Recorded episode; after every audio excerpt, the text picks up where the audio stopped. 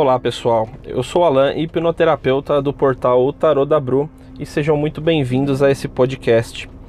Nesse podcast nós vamos falar um pouquinho a respeito de traumas de infância, como são formados os traumas de infância, como eles são instalados na nossa mente.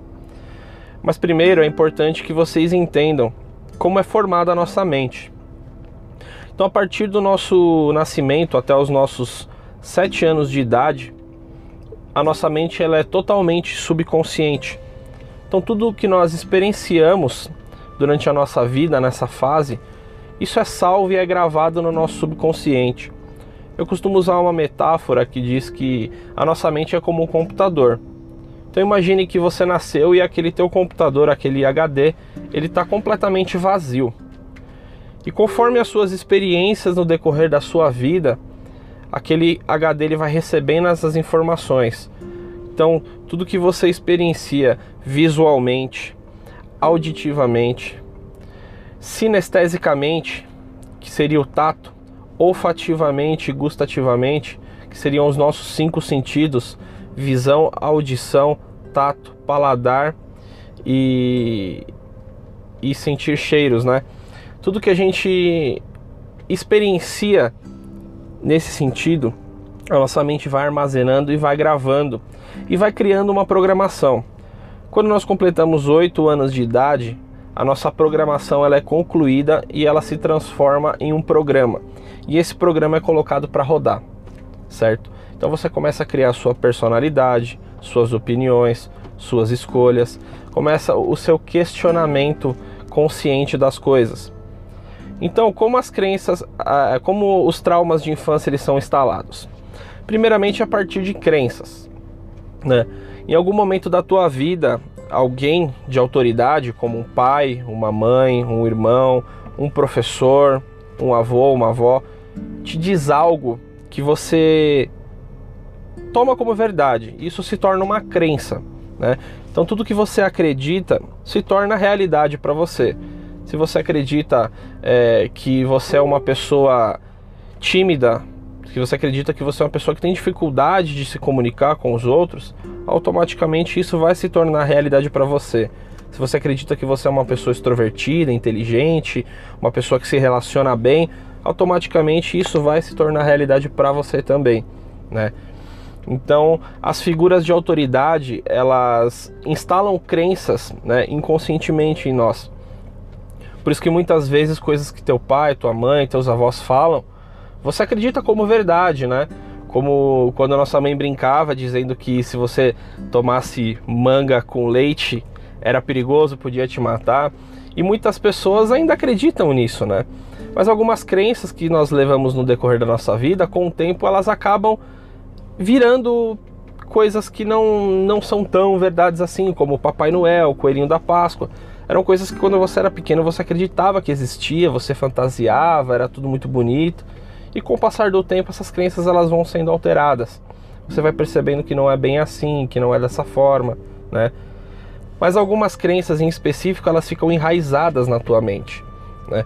Como algumas crenças de prosperidade, como ah, ganhar dinheiro é muito difícil, é, o dinheiro é sujo, as pessoas que são ricas elas é, fizeram algo é, que não é que não é correto para chegar onde elas estão, enfim, e outras crenças, né?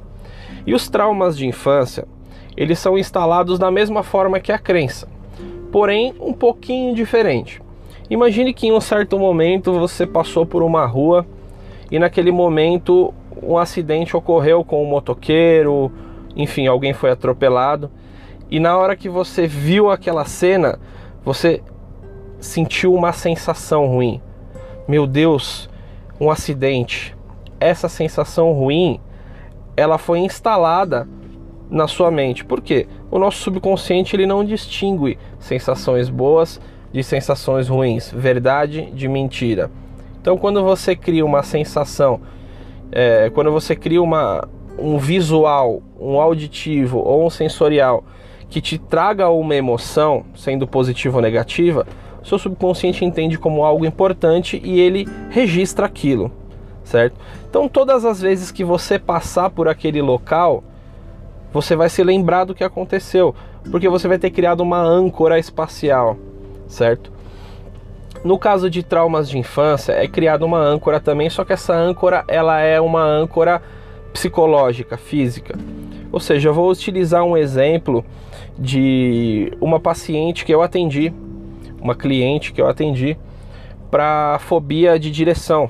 Ela tinha muito problema com direção, ela sentava no volante e ela travava, ela não conseguia sair do carro. Ela tirou a carta, ela fez a prova, ela passou tudo na raça, sem comprar. Porém, depois disso, ela sentava no volante e ela travava. E nós começamos a conversar, começamos a investigar a raiz do problema e eu cheguei à conclusão de que era um trauma de infância. Então, nós fizemos uma regressão à causa, certo? Que uma regressão é quando nós acessamos através da emoção que a pessoa sente, negativa ou ruim, nós acessamos uma lembrança, uma memória que está ali guardada no subconsciente. Muitas vezes você não se lembra do que aconteceu, porque o teu subconsciente está te protegendo daquela, daquela lembrança, né, daquela imagem, justamente para te proteger, justamente para te eh, evitar que você fique acessando aquilo e fique sofrendo cada vez mais. Então, ao fazer a regressão por emoção, nós localizamos uma lembrança onde ela tinha 3 anos de idade.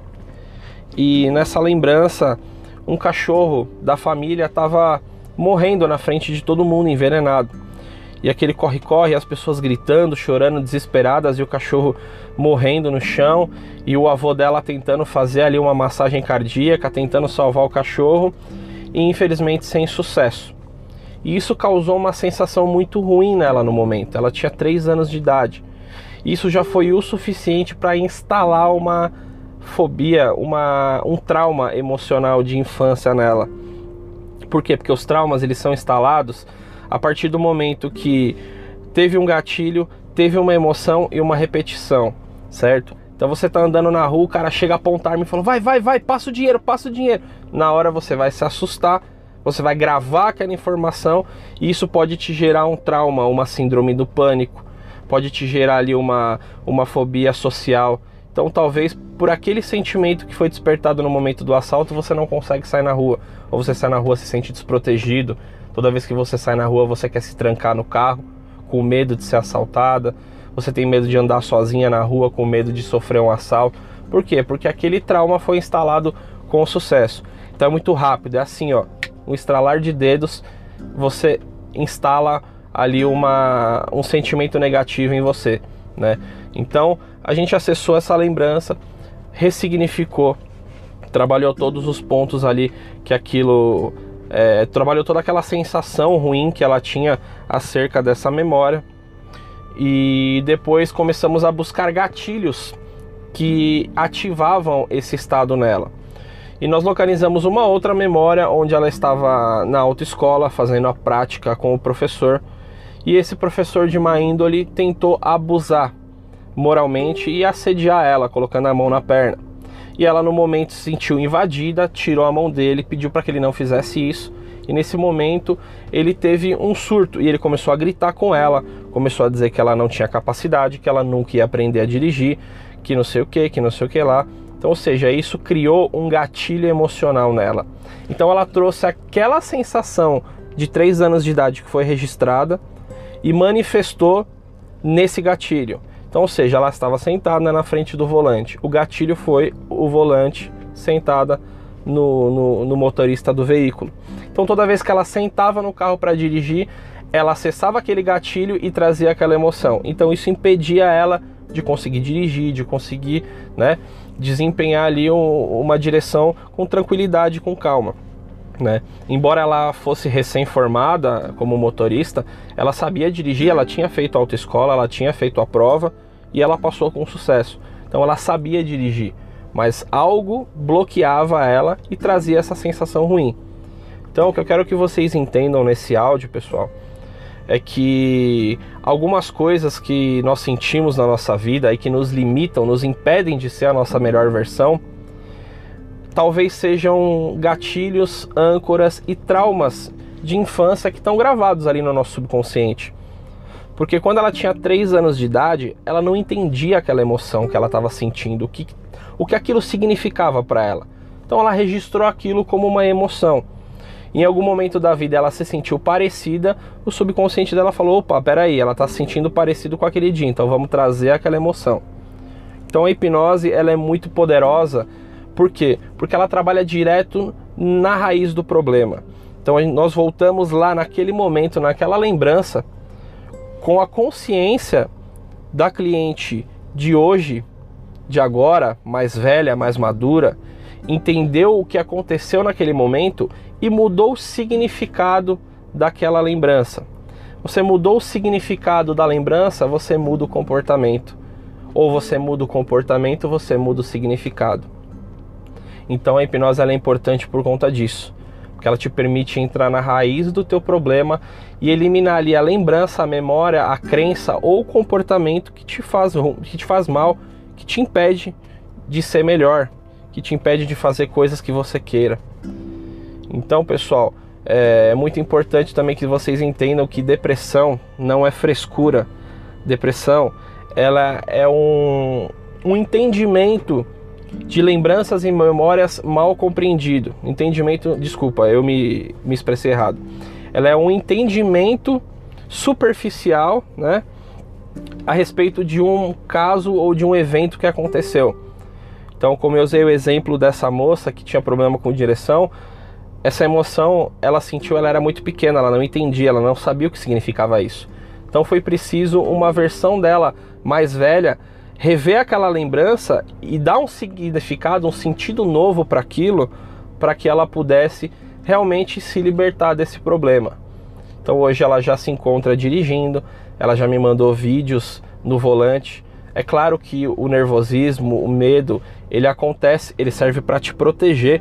Tudo aquilo que te dá medo significa que tem um risco. Então a tua mente está te protegendo disso. Então aqui na hipnose nós não tiramos o medo, da pessoa de dirigir, nós não tiramos o medo da pessoa de altura, nós não tiramos o medo da pessoa de cobra ou de qualquer outro animal. A gente simplesmente dessensibiliza os gatilhos e as causas que, que tornam aquele, aquele animal ou aquele determinado objeto um medo, um perigo eminente para a pessoa, e a gente torna aquilo uma coisa insignificante, uma coisa comum, né? Como por exemplo, você vê uma barata como um monstro que pode ali te matar ou te infectar com algo e você transformar aquilo num bichinho, num inseto que simplesmente você passa por ele ou até mesmo mata ele quando ele entra na tua casa. Isso não traz mais aquela emoção negativa. Então, pessoal, é, esse podcast foi para explicar um pouquinho para vocês aí a respeito de traumas de infância, né, como eles são instalados na gente e como, como funcionam as nossas crenças, né, as, nossas, as nossas experiências no decorrer da vida. É por isso que a PNL ela traz um conceito muito bacana que é o mapa não é o território.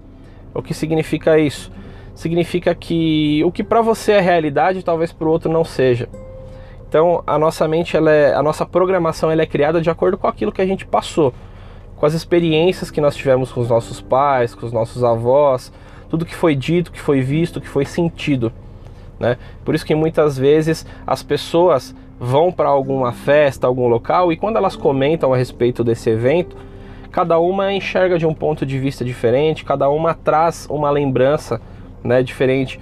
Uma lembra do som que estava rolando no local, outra lembra do que foi comentado, outra lembra de pessoas, enfim. Cada um tem um, registra a tua realidade de uma forma diferente. É por isso que nós não podemos julgar os outros, porque eles estão agindo de acordo com a programação deles, de acordo com aquilo que eles vivenciaram. Então, talvez para você o que seja errado, para o outro é certo. Talvez o que para você é um absurdo, para o outro é uma coisa natural. É por isso que nós não podemos julgar os outros. E é isso aí, pessoal. Espero que vocês tenham gostado. Esse foi mais um dos conteúdos exclusivos produzidos por nós, do portal Tarot da Bru, para o seu desenvolvimento pessoal. Caso você tenha alguma dúvida ou queira conversar comigo sobre esse assunto, envie sua mensagem através do nosso Magic Fórum. Acesse www.tarodabru.com magic-fórum e entre no tópico Podercast Hipnose. Caso você tenha gostado, deixe o seu like aqui e se inscreva em nossas redes sociais, Facebook, Instagram, YouTube, Spotify e Deezer, o Tarot da Bru. Todos os domingos lançamos novos podcasts aqui. Fique de olho nas notificações. Acompanhe também o nosso programa ao vivo, Papo com Tarô, que vai ao ar todas as quartas-feiras às 20 horas no nosso canal do YouTube, youtube.com.br Eu sou Alane Colini, hipnoterapeuta, faço parte do grupo O Tarô da Bru e tô aqui para te ajudar. Foi um gosto falar com você. Obrigado e até a próxima.